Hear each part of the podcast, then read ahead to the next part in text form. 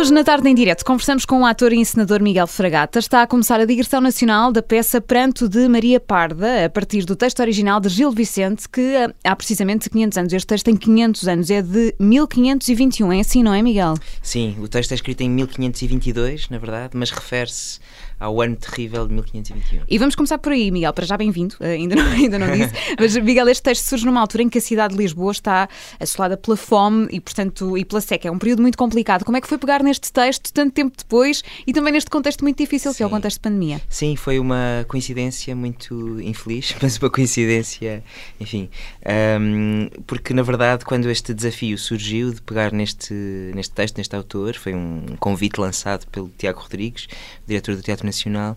Um, na altura estávamos muito longe de imaginar que íamos ter uma pandemia pela frente. E portanto uh, o, o, gancho que para mim era interessante na, na, forma de poder abordar este texto era pensar a relação com a cidade. Porque esta figura, a Maria Parda uh, está muito ligada a uma ideia de olhar sobre a cidade de Lisboa. Uhum. ela deambula pelas ruas precisamente confrontada com a, com a, com, a, grande mudança que a cidade vive ao longo dos últimos anos devido devido à tal, à tal, à tal fome, à, à, à, seca e também à peste que, que assolava o país nesta, nesta altura. Um, e, um, e portanto essa, esse olhar uh, sobre a cidade e, o não reconhecimento dessa mesma cidade era um, um ponto que me interessava pensando na cidade de hoje, na Lisboa de hoje, na gentrificação, nos processos de, de turismo massificado mas de repente de facto há uh, há esta realidade que nos entra pela, pela vida adentro, não é? A pandemia, que te vem trazer toda uma outra leitura a esta a este texto e a, esta, a este olhar sobre, sobre esta personagem.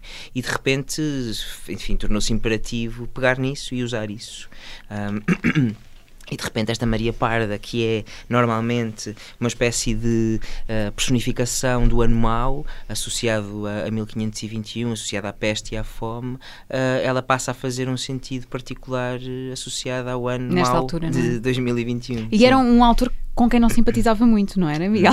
Era, de todo. Acho que, como grande parte dos jovens uh, portugueses, uh, o primeiro contacto com Gil Vicente não é um contacto, não foi, no meu caso, um contacto muito feliz. Uh, através da escola, através do programa curricular, o Alto da Barca, o Alto Barca do Inferno. Sim, que acho que nos infernizou a vida a quase todos.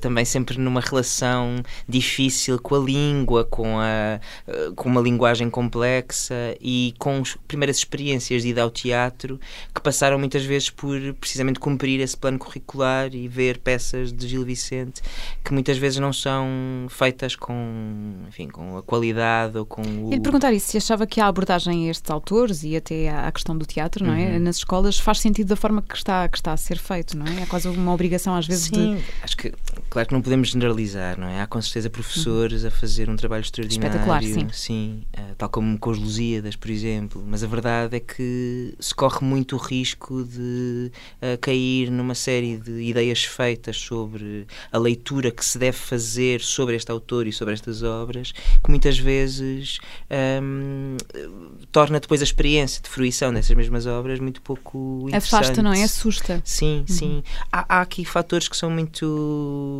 dissuadores mesmo, de, de, em, em Gil Vicente em particular, não é? Há o verso, há a linguagem muito truncada e muito desatualizada um, que nós não reconhecemos. Há esta ideia também de que são personagens sempre muito estereotipadas e muito pouco tridimensionais, um, que eu acho que na verdade nem é tanto assim, mas é sempre assim que nos é vendido numa primeira abordagem na escola.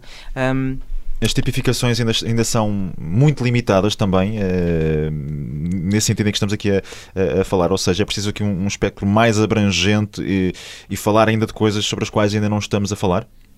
Sim, eu acho que, sobretudo, para mim, enquanto encenador, faz-me sentido pegar em textos clássicos, claro que sim, mas sempre à luz do presente, sempre à luz daquilo que são os, as, as, questões de hoje, as questões urgentes de hoje. E Gil Vicente aí não precisa de ser exceção. De facto, há temas que continuam a fazer sentido e que continuam a ser uh, possíveis de observar à lupa através da lente dos Não precisam é de, de ser uh, lidos e aprendidos Sim. e apreendidos uh, à luz daquilo que, que, já não é a realidade. Sim, eu acho que os clássicos têm sempre esse, esse risco, não é? nós, nós, há uma tradição enorme, neste caso há uma tradição de 500 anos. E alguns pruridos por vezes Sim, em, e associar determinadas em correr um risco de deturpar alguma coisa. Sim, sim, há muito esse, essa coisa em relação aos clássicos, não é? Esse receio enorme de uh, fazer mal ao autor, quando eu acho que, bom, uma reinterpretação é sempre uma, uma nova forma de olhar para ele e, portanto, ele tem que ser também adaptado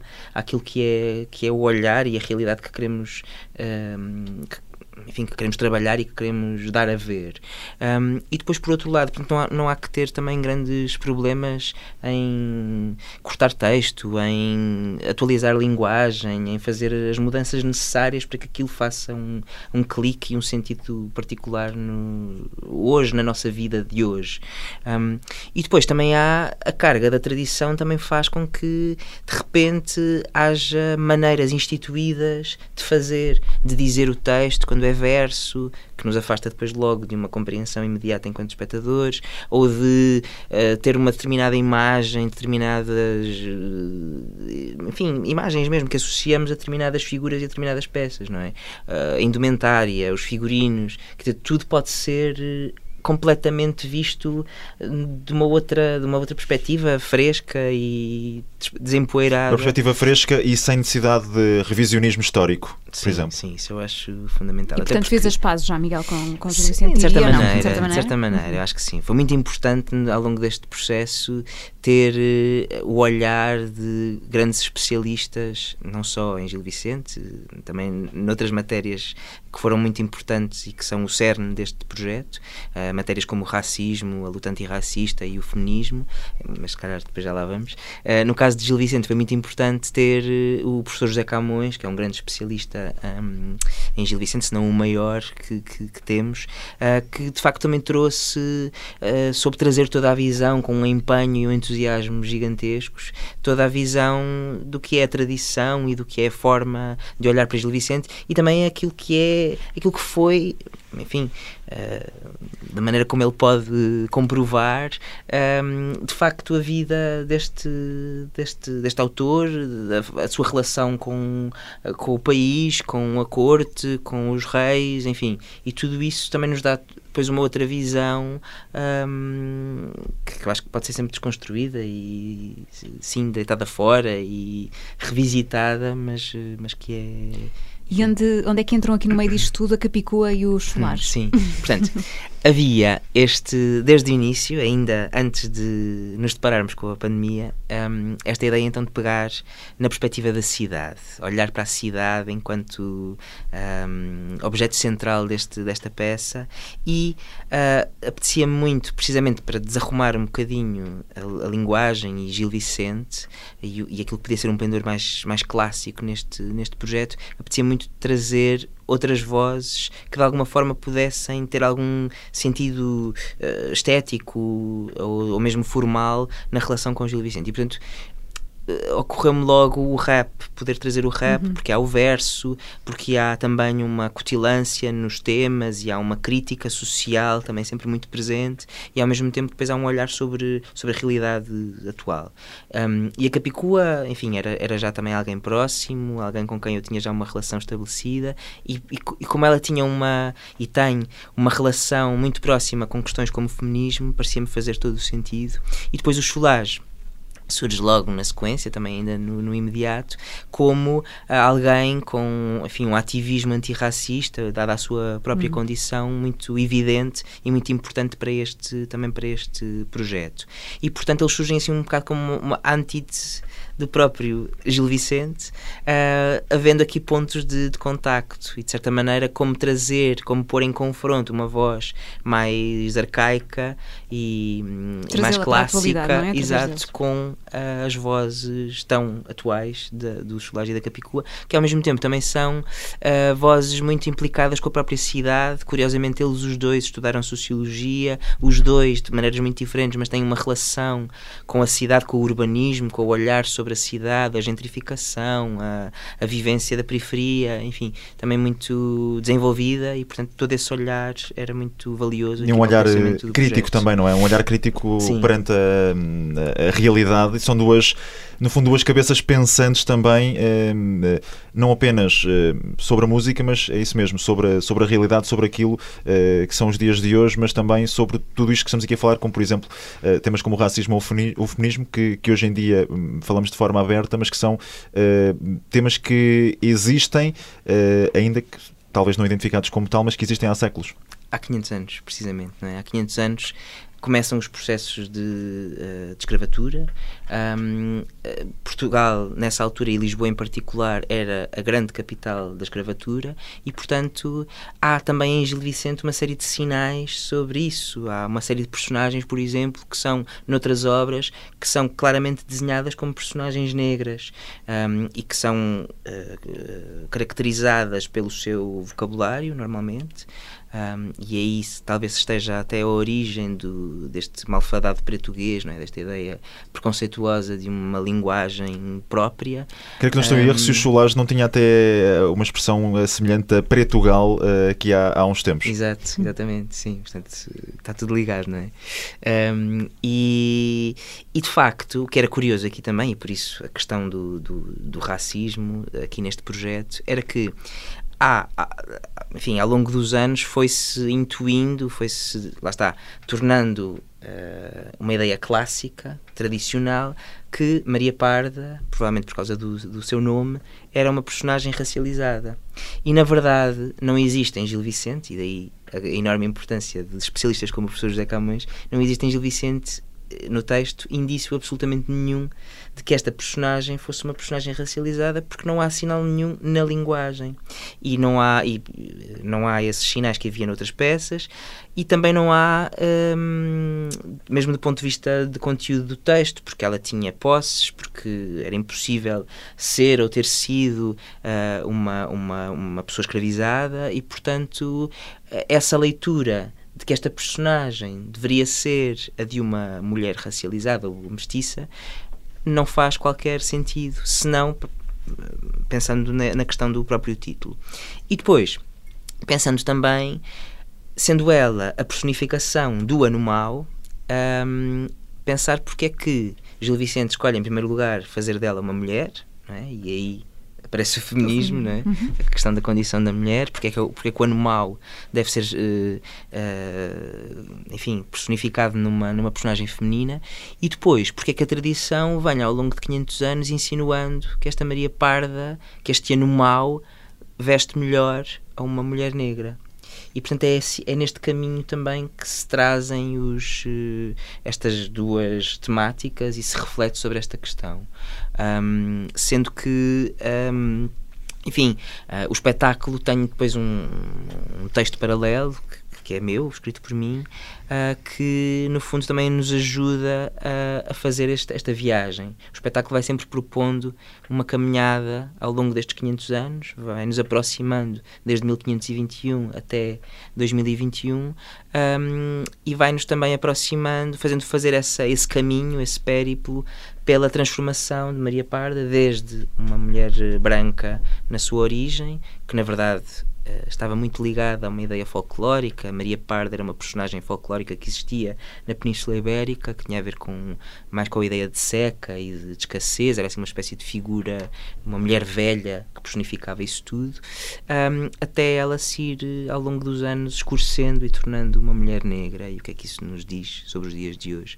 Um, Uh, poucos séculos depois, dois séculos depois de ter sido inventada, ela é, por exemplo, censurada pela Inquisição.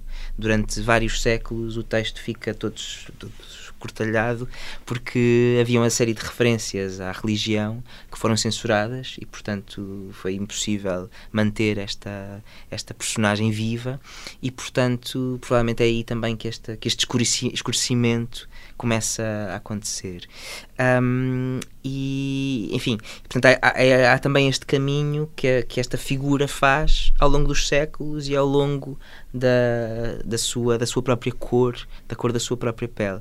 Um, e depois fica. Uh, fica também aproximando-nos mesmo de 2021 e de um ano mau como este, em que temos a pandemia uh, à nossa frente e nas nossas vidas, fica também muito claro qual é que continua a ser uh, na cidade de Lisboa o lugar de muitas pessoas racializadas, uhum. que continua a ser uh, fora da cidade e que continua a ser uh, continua a ser um papel de manutenção da própria cidade. Isso foi muito curioso porque assim que este processo acompanhou o segundo confinamento, nós tínhamos começado a ensaiar uh, e a trabalhar com a equipa e fazer toda esta pesquisa em, em janeiro de 21, portanto, tudo em funcionamento moderado. E de repente voltámos a, ao confinamento.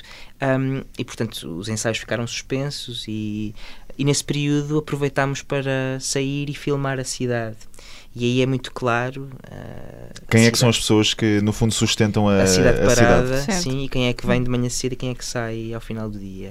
E quem é que continua a viver é na, continua... nas margens e muitas vezes à margem Exato. também, não é? E quem é que continua a manter a cidade mesmo num ano de, de pandemia? Ou seja, quem é que se começa. Quem, é, quem, são os primeiros a serem sacrificados? E não são só, claro, pessoas racializadas, mas muitas destas pessoas continuam a ser. E é quem vem para as limpezas, quem vem para as obras, quem vem para manter tudo aquilo que, que no fundo não se suspendeu durante a pandemia para que as instituições e a cidade pudesse também ser mantida ao longo destes, destes meses de, de confinamento. E, portanto, a reflexão é, é, sobre isso tudo também. Claro que sim. Nós estamos aqui à conversa com o encenador Miguel Fragato. O Pranto de, de, Maria Parda surgiu aqui de um desafio do Dona Maria, já, já falámos sobre isso.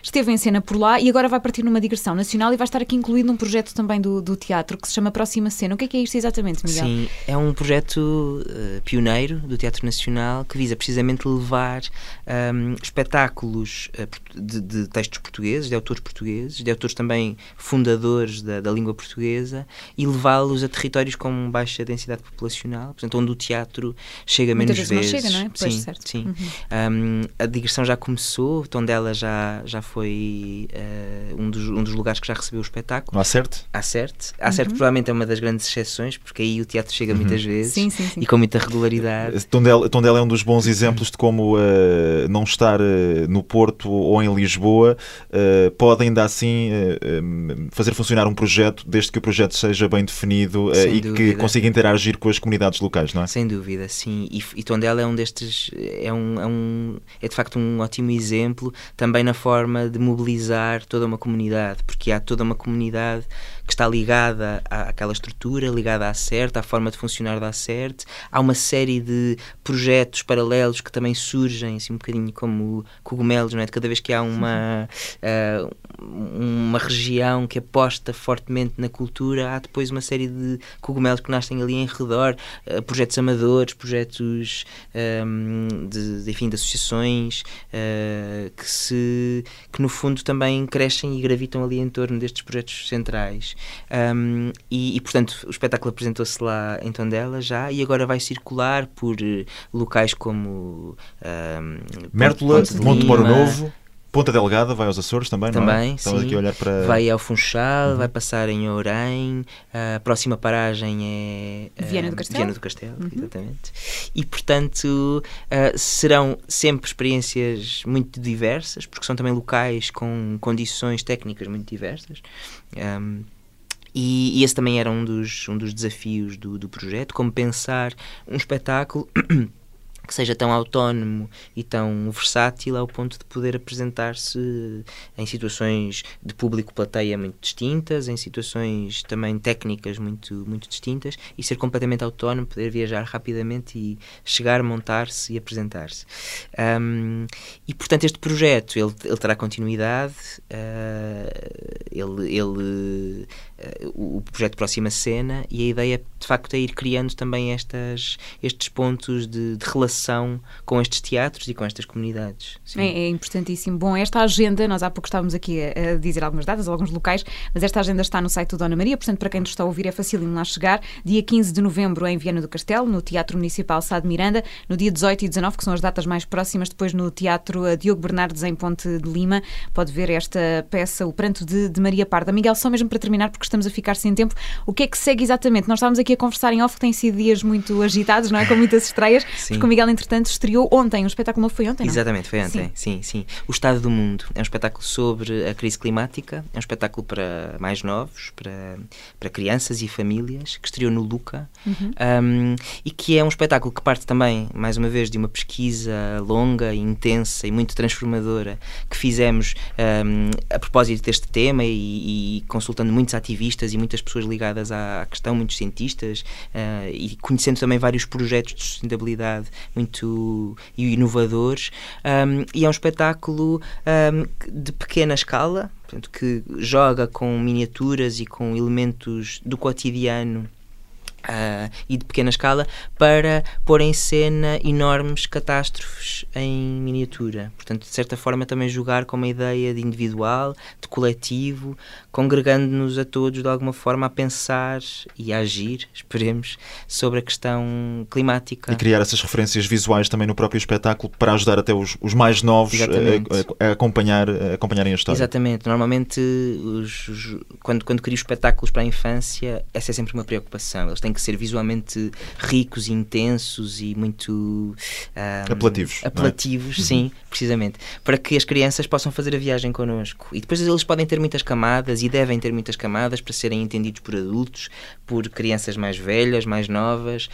É sempre uma ideia também de criar espetáculos que sejam abrangentes e democráticos, que sejam verdadeiramente para todos. E, portanto, no pensamento do próprio projeto tem que haver essa, essas camadas todas para que todos possam, possam lá chegar e que a experiência depois da apresentação seja mesmo uma experiência democrática e conjunta e comunitária, na verdadeira acessão da palavra.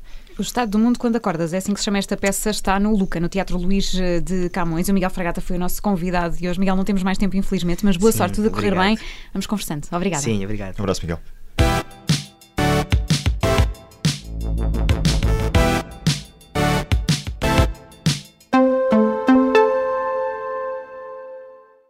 Olá, eu sou a Ana Filipa Rosa. Obrigada por ouvir este podcast. Se gostou, pode sempre partilhá-lo com alguém e ouvir a Rádio Observador. Estamos online, mas também no FM.